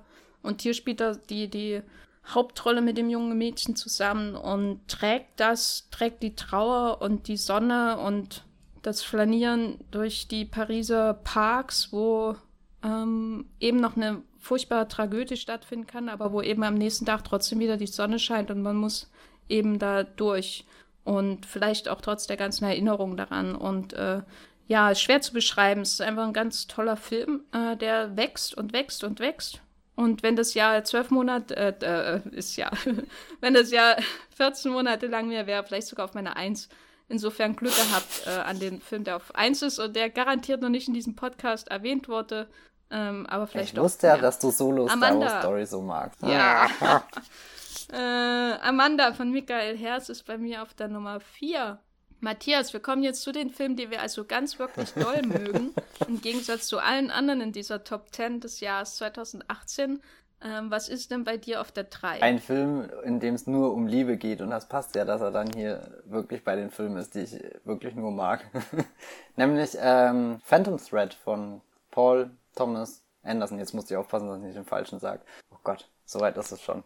Die letzte äh, Vorstellung von Daniel Day-Lewis, die wir äh, vermutlich im Kino gesehen haben. Wir haben ja auch schon mal über äh, Phantom Thread hier im Wollmilchcast geredet, Anfang des Jahres, als er in die äh, Kinos kam. Ähm, auch äh, hier ein Gedanken, den ich äh, von dir nochmal aufgreifen will, als du vorhin wieder vom reduzierten Filmemachen gesprochen hast. Ich glaube, äh, Paul Thomas Anderson ist definitiv ein Regisseur, der mittlerweile dort angekommen ist, wo er nur noch ganz ausgewählte Einstellungen hat und, und gar nicht mehr viel, viel Schnickschnack außenrum macht. Und ich glaube, da ist Phantom Thread sein, sein absolut klarster Film obwohl er, was die, die Musik angeht, äh, wiederum sein, sein verspieltester, finde ich, oder, oder einer seiner verspieltesten ist hier Johnny Greenwood, der ja äh, davor sehr, sehr dissonante Musik für ihn gemacht hat, hat jetzt äh, einen, einen richtig träumerischen, lebendigen, auf- und abspringenden Score geschrieben, der die äh, äh, Liebesgeschichte, die sich da im Hause Woodcock entwickelt, äh, wunderbar irgendwie beschreibt, naja, nicht beschreibt, aber irgendwie äh, er, er haucht dir so so ein bisschen den, den Esprit ein, was natürlich äh, geblieben sind sind äh, viele denkwürdige Zitate, unter anderem wie, dass eine Auseinandersetzung am frühen Morgen schon den ganzen Tag zerstören kann und, und viele äh, stechende Blickwix, äh, Blick, Blickwechsel, ähm, wo, wo sich die Figuren anschauen und, und tief in ihrem Innern brodelt ein, ein Verlangen, eine Sehnsucht und was am Anfang sehr unschuldig äh, und sehr elegant äh, wirkt, wird am Ende sehr, sehr, sehr durchtrieben und, und schmutzig, aber trotzdem trifft da dann äh, eine, eine äh, oder entsteht eine, eine gewisse Harmonie und, und nur in den Extremen können die beiden Liebenden weiterleben. Ja, ich glaube, arg mehr muss ich dazu gar nicht mehr sagen. Auf alle Fälle äh, die, die aktuellen, also diese Top 3, es fällt mir super schwer, da irgendwo zu sagen, welcher besser oder nicht ist. Es ist jetzt einfach nur eine äh, sehr aus dem Bauch heraus entstandene Reihenfolge, die jetzt kommt. Und bei Phantom Thread war auf alle Fälle, äh, da hat das Arsenal vor ein paar Wochen nochmal eine 70 mm Kopie gezeigt. Und das war auf alle Fälle nochmal eine, eine kleine Offenbarung, wenn man dann die, die, die, die richtig tollen äh, Close-Ups von den ganzen Gesichtern, wenn, wenn da die Augen dann auf einmal funkeln von Daniel Day-Lewis, der, der im Schmerz äh, verkrampft in seinem Bette liegt und auf keinen Fall will, dass der Doktor ihn weiter untersucht. Ja, Phantom Thread. Was ist dein dritter Platz? Mein Nummer drei ist äh, aufgefallen eines äh, Déjà-vus, nur im Podcast, aber das kenne ich jetzt das französische Wort nicht. Ähm, Highlife, überraschenderweise, äh, von Claire Denis. Und da hat der Matthias ja schon alles gesagt. Oh Gott. Aber ich möchte noch ähm, ähm, so viel sagen, und zwar, was mal, oder was, was viele, oder was Science Fiction ja irgendwie auszeichnet, genau wie in Western, ist, dass sie sich irgendwie in die Weite begeben um sich letztendlich doch mit dem auseinanderzusetzen, was ganz nah dran ist, nämlich dem Menschen an sich. Also der, der Western macht das, indem er in die Frontier, äh, in das unentdeckte Land an der Grenze und über die Grenze hinausgeht.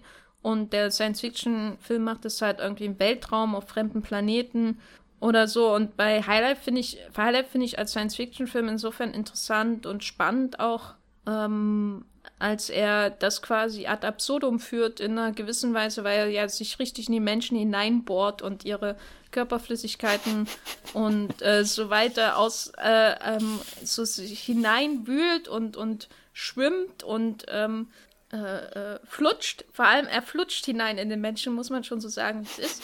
Und äh, er kommt wieder hinaus und verschmiert überall das, was er gefunden hat, wenn man so will bis, das, bis der Weltraum selbst irgendwie so aussieht wie das Innere des Menschen. Und das ist eine Ansicht, die manchmal richtig wehtun kann, die aber auch was Zärtliches und Wunderschönes haben kann. Und das finde ich als Ansatz für einen Science-Fiction-Film, sofern äh, Claire Denis sich überhaupt für die äh, Science in der Fiction da interessiert, ähm, wirklich wahnsinnig toll. Also wir sind ja jetzt auch schon seit ein paar Jahren in so einem Science-Fiction-Boom und viele Filme davon äh, haben mich nur leidlich interessiert, äh, weil diese, diese, äh, ja, oder muss ich gar nicht viel zu sagen. Äh, sowas wie Interstellar ist schon ganz nett und so, das kann man schauen, aber es ist jetzt nicht unbedingt das, was mich da wirklich in, in eine, eine, den, den höhere äh, cinephile Ebene irgendwie befördert. Äh, in, äh, genau, aber ich finde bei Claire Denis hat halt wirklich eine super eigensinnige Art, sich mit diesem, ähm, mit dieser Entgrenzung des Menschen im Weltraum ähm, zu beschäftigen hier in, in Highlife. Und das macht den Film für mich einfach außergewöhnlich, auch weil sie trotz all dieser, dieser Untersuchungen der, der menschlichen Biologie und dieses Herunterbrechen auf den Menschen und seine, seine Physis und seine Fortpflanzungsfähigkeit und seine Triebe äh, in dieser komplett menschenfeindlichen Umwelt, äh, trotz allem, trotz dieser ganzen sozusagen kalten ähm, Elemente, die eigentlich eher sowas haben, was man eben im Labor untersucht und nicht unbedingt ähm, in einem, ähm, oder was nicht unbedingt super Gefühle produziert. Trotz all dem ist der Film unglaublich zärtlich und tra äh, traurig auch und äh, aber auch irgendwie erhebend. Und das gefällt mir an Highlife wirklich sehr, dass dass man eigentlich denkt, das ist ein Film für Labormäntel und ähm, aber es ist trotzdem ähm, genauso erhebend wie halt äh, der schwitzende, heulende McConaughey da in, seinem, in seiner Kapsel oder Jetzt wo ist. wir auch mit den, den, den Interstellar, Interstellar während da Hans Zimmer, während, während, während da Hans Zimmer auf seine Orgel kommt. Keine Ahnung. Ja, das ist mein Fazit zu Highlight. Wenn mir eines in Highlight gefehlt hat, dass dann das Hans Zimmer auf seine Orgel kommt. Aber im Grunde bietet Highlife das auch schon nur ohne Hans Zimmer. Ja.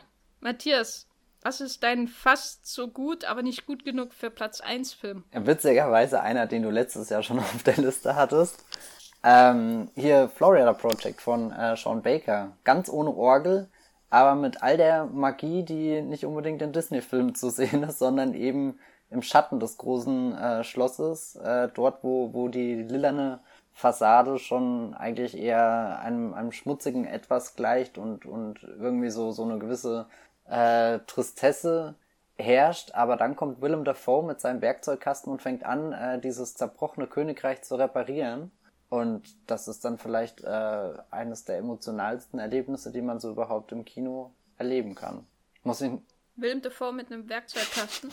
Ach, keine Ahnung, was auch immer er mitbringt. Er kann meinetwegen auch, was weiß ich, den Kompost rausbringen. Das ist schon poetisch genug, wenn, wenn er, wenn er davon Sean Baker äh, eingefangen wird und, und hier der, der Handwerker, der, der irgendwie gleichzeitig genervt von den, den Kindern ist, die da laut schreien, aber irgendwie tief in seinem Innern hat er sie auch lieb und würde äh, für sie sogar den, den creepy Dude da äh, verkraulen, der ja nur was trinken will und sich vor dem Getränkeautomat dann komischerweise gar nicht entscheiden kann, was er denn da jetzt nehmen soll.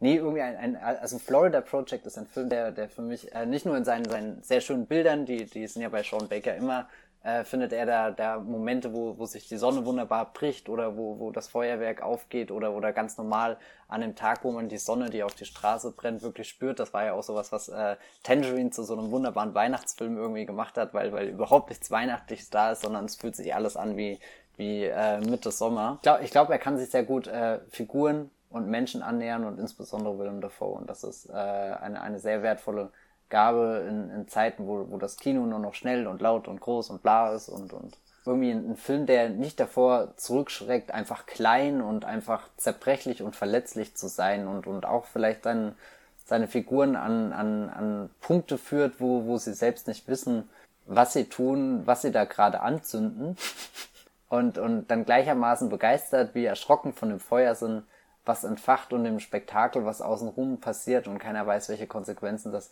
hinter sich ziehen wird und, und in dem Begriff, wo, wo, wo, wo, wo klar wird, was, was das jetzt bedeutet, dann nimmt man halt die Beine in die Hand und rennt und rennt und rennt und vielleicht äh, kommt man dann doch in sein, sein äh, Disneyland. Ja, äh, mein nicht ganz so gut wie Platz 1, aber fast, aber immer noch besser als Platz 3. Platz ähm, ist Zama von Lucrezia Martel, über den wir, glaube ich, im Podcast auch mhm. schon geredet haben.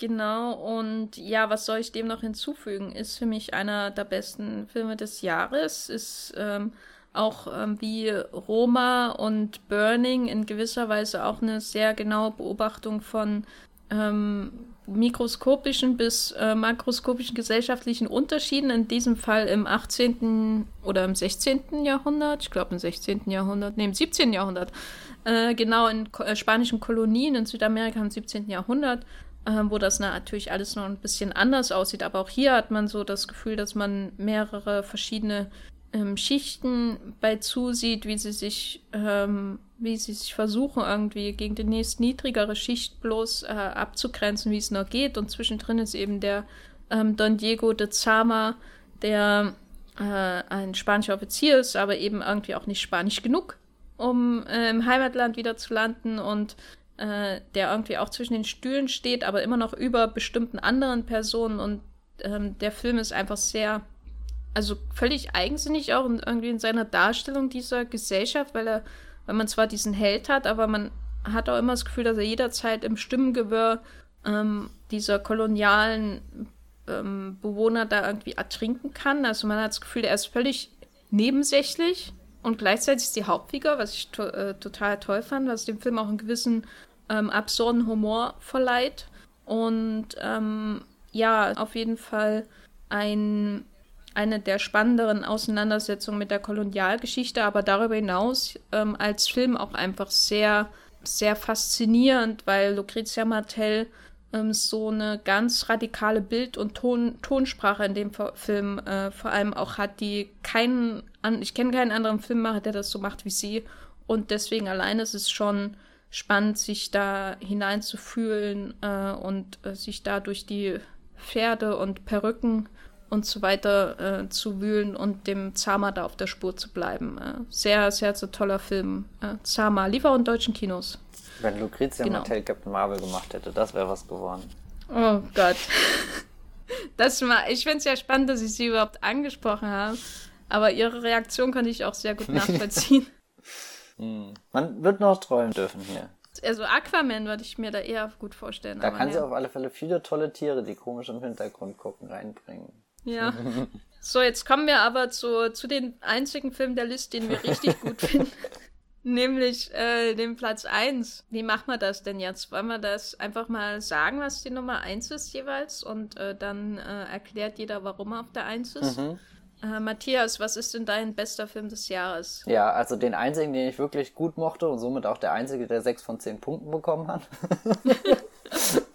äh, also Leute, die, die mich ja wahrscheinlich schon länger verfolgen, die dürften mittlerweile runtergerechnet haben, dass eigentlich jetzt nur noch einer übrig bleibt, den ich noch nicht letztes Jahr an dieser Stelle erwähnt habe, und zwar nämlich Roma, den du ja schon erwähnt hast. Jetzt, oh, jetzt weiß ich endlich, wie sich das anfühlt, wenn der andere schon so viel darüber gesagt hat und wir witzigerweise auch schon einen ganz ja. tollen Podcast hier mit der lieben Andrea äh, hatten, den ihr euch an dieser Stelle vielleicht wirklich nochmal anhören solltet, weil dann muss ich jetzt nicht so viel über Roma erzählen. Es ist einfach nur, ich glaube, Cuaron äh, ist definitiv einer meiner Lieblingsregisseure und ich würde ihm überall hinfolgen, egal ob er äh, jetzt äh, ein reduzierter Filmemacher wird oder äh, sich in äh, seinen, seinen extravaganten Kameraeinstellungen verliert und dort Welten erschafft. Wichtig ist einfach nur, dass er diese Welten erschafft, ganz egal wie er das macht, in Schwarz-Weiß, mit Farben, mit kleinen Prinzessinnen oder äh, ja, was auch immer, mit Harry Potter.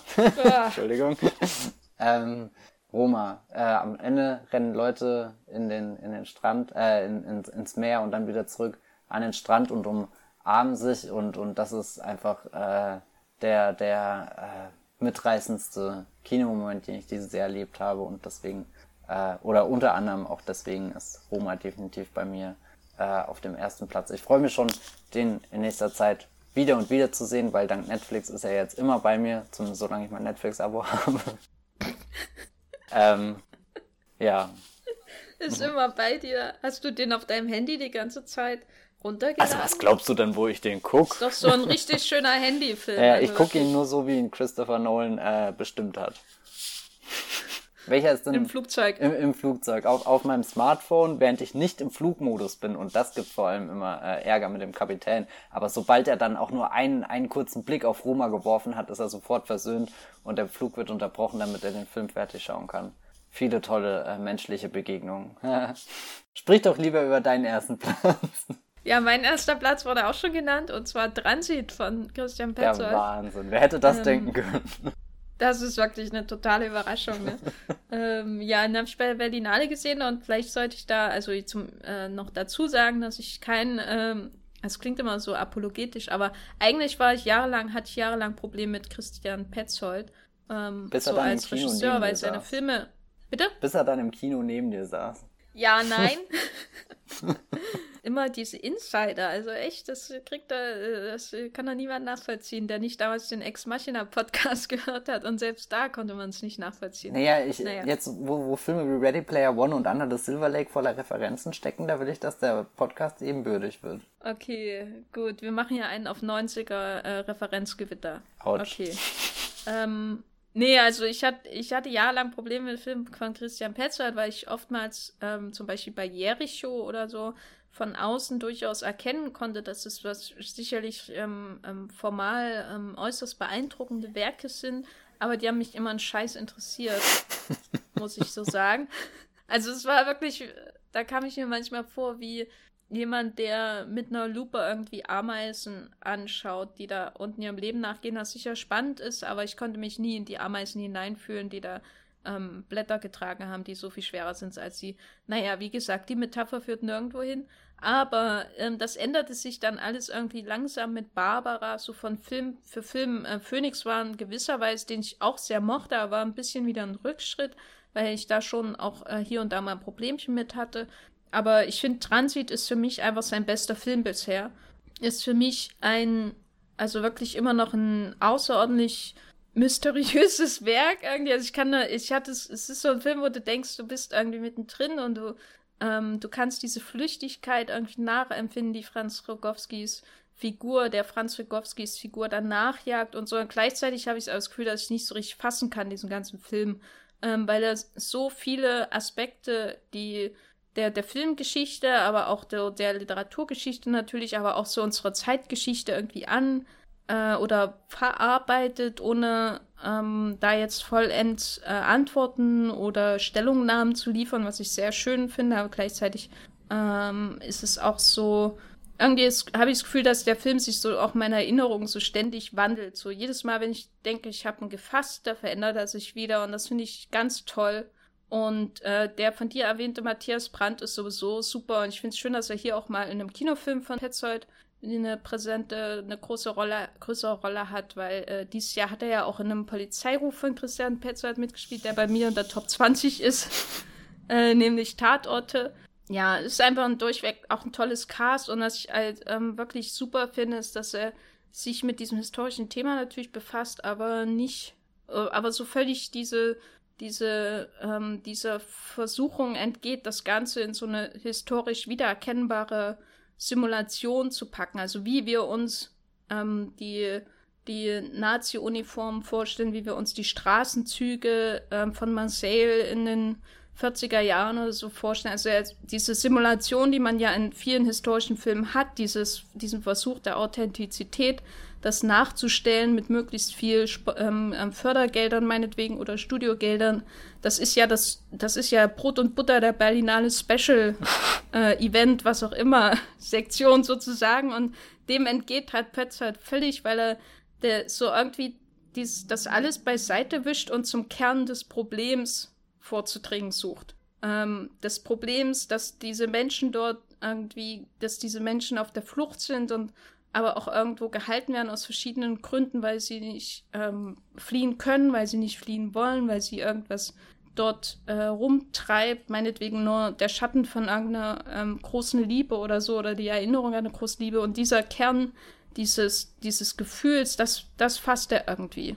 Auch wenn es für mich immer noch schwer fassbar ist als Ganzes. Und das finde ich super. Also allein dieses Thema so anzugehen und ähm, dem Formal auch gewachsen zu sein, da was ganz Eigenes draus zu machen und dass der Film trotzdem immer noch einen auch so mitnimmt. Also mich hat er wirklich mitgenommen, äh, dieses, diese Melancholie dieses Zustands und diese, diese Angst, dass das Gegenüber jederzeit verschwinden kann.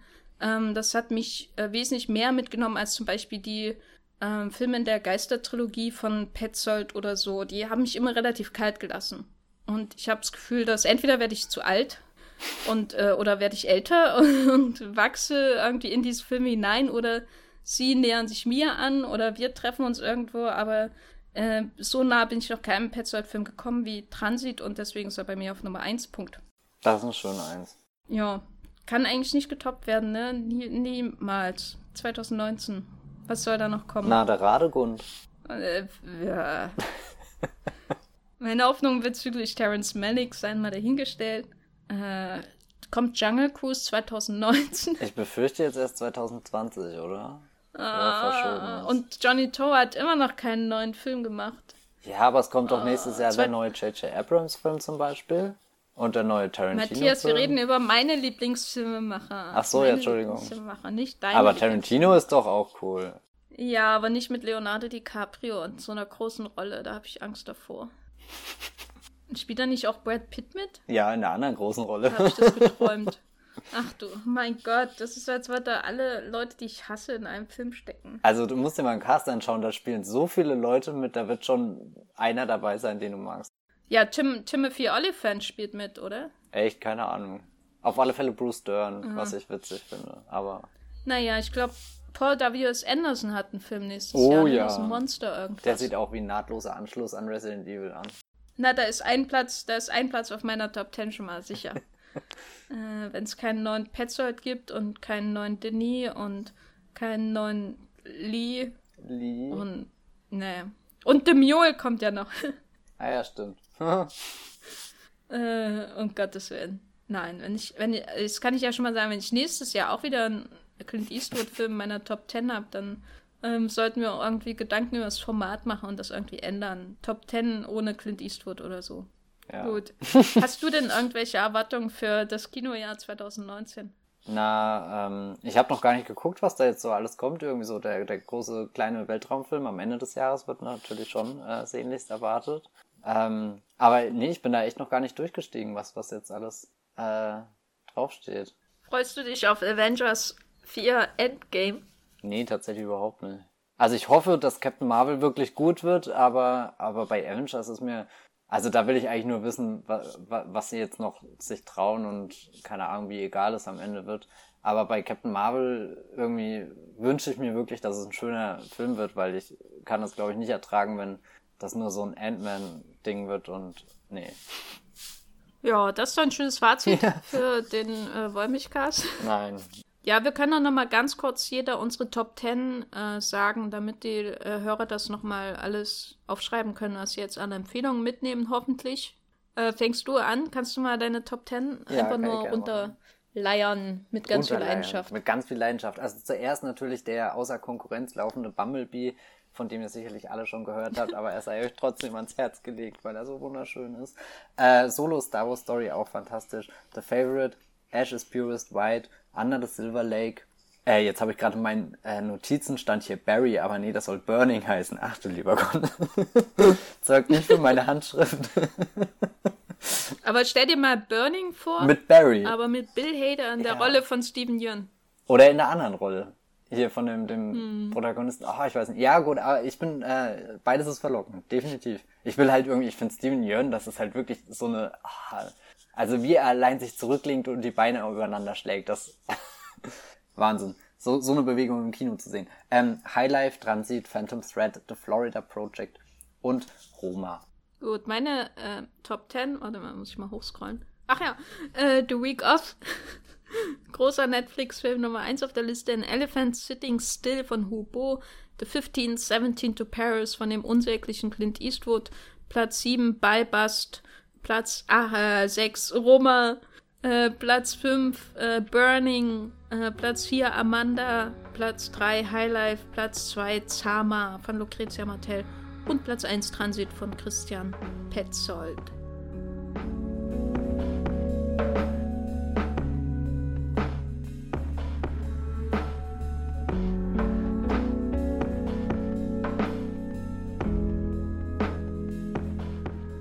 Das war unser großer Jahresabschluss-Podcast äh, 2018. Unsere Top Tens habt ihr hier kennengelernt. Äh, Matthias, wo kann man dich denn außerhalb dieses Podcasts noch äh, äh dir noch folgen ähm, und äh, äh, herausfinden, was womöglich nächstes Jahr bei dir auf der Top 10 ist? das könnt ihr auf Twitter als Bibelbrooks tun, mit 2 E und auf Moviepilot als Bibelbrooks mit äh, nein, oh Gott, Twitter mit 3e und Movieplot mit 2e. Oh Gott. äh, es wird Zeit, dass das Jahr zu Ende geht. Ich, äh, äh, ja. Äh, und natürlich in meinem Blog, das Filmfilter, da habe ich auch äh, noch 15 weitere Filme, beziehungsweise nee, da steht sogar eine ganz andere Top 10, weil die nur nach deutschen Kinostarts geht. Also wer, wer, wer noch nicht genug in diesem Podcast bekommen hat, kann in meinem Blog auch noch andere Dinge lesen. Unter anderem habe ich da auch über die besten Serien des Jahres geschrieben, die ich dieses Jahr gesehen habe. Ja, ich bin bei Twitter als Gefferlein äh, mit Doppel F und habe noch einen Blog, thegaffer.de, wo ich glaube ich noch einen Artikel schreiben werde, wenn ich dazu komme, über meine bestliebsten Erstsichtungen dieses Jahr, wo alles reinkommt, auch ähm, Filme von 1950 oder so. Genau, und bei Moviepilot erscheint noch äh, die große Moviepilot-Liste mit den Top-Listen der Redakteure, mhm. äh, Filme. Und da ist dann auch meine mit äh, der Liste nach den deutschen Kinostarts, die, glaube ich, ziemlich viele Widersprüche hat und überhaupt nicht zu der passt, die ich jetzt gerade gemacht habe. Aber ist mir ziemlich egal, weil ich wollte unbedingt äh, bestimmte Filme drin haben, um, um einfach eine coole Liste zu haben. Scheiß drauf. Punkt. Jenny Jacke, Filmkritikerin. genau, weil in, in einer Woche hat sich die Liste ja eh wieder geändert, sozusagen. Es ist immer schwer zu sagen. Ist Burning jetzt besser als Roma? Keine Ahnung. Aber im Moment äh, ist da ein Platzunterschied sozusagen. In einer Woche ist das wieder anders. Aber Transit wird immer auf Platz 1 sein, egal auf welcher Liste. Äh, ja, das war der Wolfigcast. Äh, wenn ihr Feedback habt, äh, dann könnt ihr uns gern schreiben in den Blogs oder bei Twitter oder sonst wo, möglichst da, wo wir es auch lesen. Wenn ihr den ähm, Podcast mögt, dann könnt ihr natürlich auch äußerst gern und äh, liebend gern ein Review hinterlassen bei iTunes.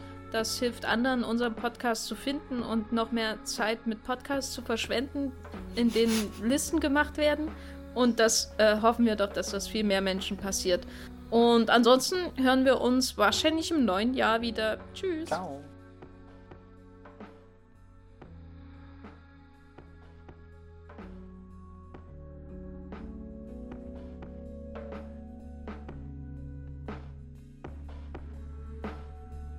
Der Wollmilchcast wird produziert von Matthias Hopf und Jenny Jeckel. Unser Intro und Outro stammt aus dem Song Slum Canto von Kai Engel. Ihr könnt den Podcast bei allen gängigen Apps abonnieren und wir freuen uns über Kommentare und Bewertungen bei iTunes.